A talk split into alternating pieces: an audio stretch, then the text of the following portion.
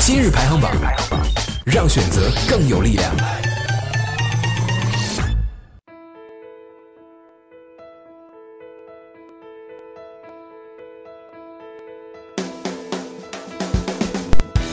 大家好，欢迎收听新一期的今日排行榜。最近几家全球科技巨头先后公布了最新一季度财报。非常有意思的是，包括苹果、谷歌在内的这些巨头亮出的财报，似乎都显示出了成长的烦恼。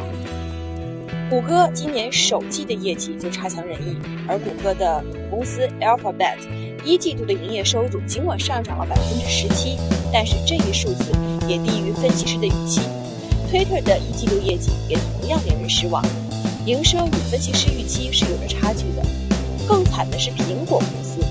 苹果第二财季营收是五百零六亿美元，同比下滑达到了百分之十三，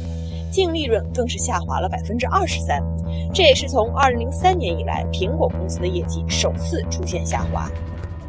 科技巨头的业绩纷纷放缓，一方面呢是有短期波动的因素。另外一方面，也确实透露出了巨头们的成长步伐开始放缓的足迹。这些曾经迅速膨胀的巨头们，在今天似乎已经面临着这样的一个局面：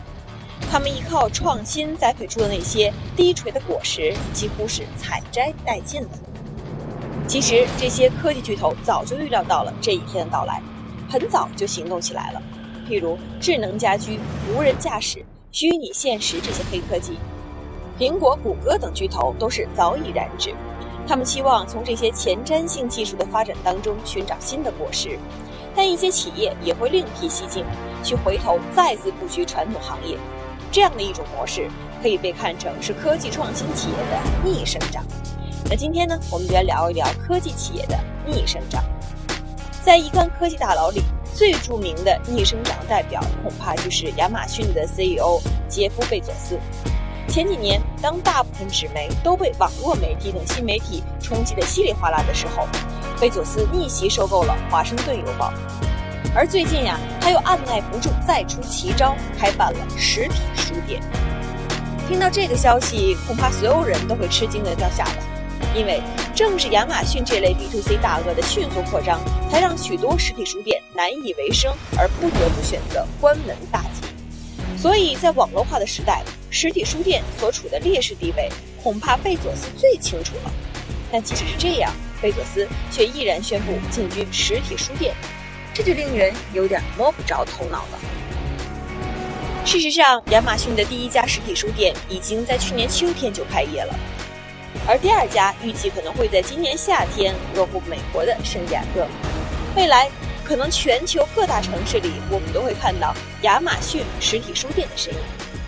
当然了，亚马逊的书店和我们熟悉的新华书店这类传统书店还是有很大不同的。据称啊，在亚马逊的书店里，所有书都是封面朝上摆放的，与传统书店里书脊朝外的直立摆放是有所不同的。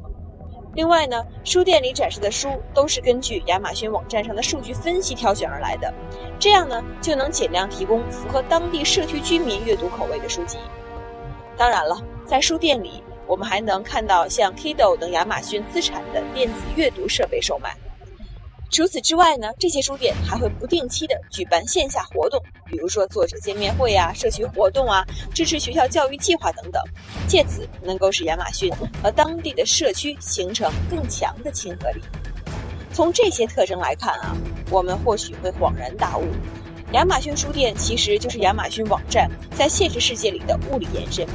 而在其背后运营和维护的，依然是亚马逊所拥有的强大的数据分析能力。当然了，实体书店计划能否让亚马逊更下沉到社区的草根人群当中，并让亚马逊的品牌和人们的日常生活形成强粘性，这还要看贝佐斯这些书店未来的运行效果如何。而另一个逆生长的故事，则是关于苹果公司。二零一四年，苹果公司出资三十亿美元收购了耳机厂 Beats，当时这笔收购一度饱受质疑，并且不久之后也就无人问津了。即使耳机通常是被分类为电子设备硬件，但同大部分电子设备相比，耳机显然就是老古董。毕竟它的年纪并不比大部分的传统家电要来的年轻。从这个角度来看，苹果公司收购 Beats 也可以说是一次逆生长。而 Beats 又是一家什么样的公司呢？Beats 成立于2008年，它的创始人是饶舌歌手 Dr. Dre 和环球唱片旗下唱片公司的董事长，叫做 Jimmy Lovin。早年间，Beats 曾经与另外的一家智能手机生产商 HTC 发生过密切关系。在2011年8月到2012年7月这段时间内，HTC 曾经是 Beats 的控股股东。不过此后，他们的姻缘没能结成正果。最终，HTC 出售了股份，两个创始人又回购了公司的大部分股份。不过，正是因为有了这两位美国音乐界的极负盛名的专业人士。Beats 耳机自诞生以来就受到了精英人士和音乐发烧友的追捧，而且它确实提供了比大部分耳机更加专业和出色的音响。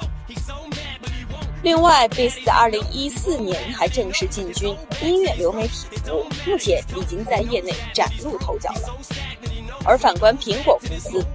尽管乔布斯时代曾经凭借 iPod 和 iTunes 颠覆了传统音乐行业。但是此后，当音乐流媒体时代来临的时候，苹果却突然成为了被颠覆的对象。这样看来，正是在音乐领域，苹果公司第一次遇到了成长的瓶颈，并且感受到了被淘汰的危机。正是为了夺回音乐产业的领导者地位，苹果公司最终决定了要收购 Beats，期望一改苹果在音乐领域的颓废和消极。而这恐怕同样还是为了告慰逝去的音乐发烧友乔布斯。果不其然，是在2015年的开发者大会上，全新的 Apple Music 这个应用成为了当时最耀眼的明星。那无论是亚马逊开实体书店，还是苹果公司收购了耳机厂商，我们都可以看到，科技大佬在进行创新革命的时候，并不只是将视野停留在所谓的黑科技身上。事实上，当技术创新日新月异之后，传统行业或看似传统的领域当中，也同样存在巨大的创新空间，以及栽培新的低垂的果实土壤。所以啊，对于今天中国的创新者来说，亚马逊和苹果的两个故事尤其具有借鉴意义。因为当人们每天都被估值和营收等数字指标包围的时候，常常会忘了创新的本质。这种本质，或许就是彼得蒂尔所说的“从零到一”。也许是埃蒙德·菲尔普斯所称的大繁荣，但这些五花八门的名词背后，均指向了一个给人类生活带来新的福利。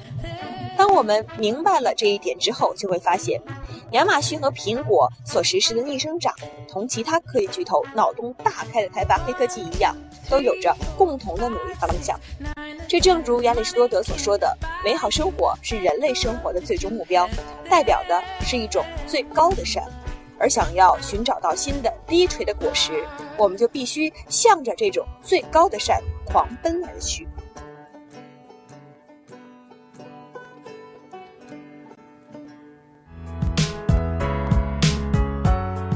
微信搜索公众号“今日排行榜”，获取更多新鲜有趣资讯。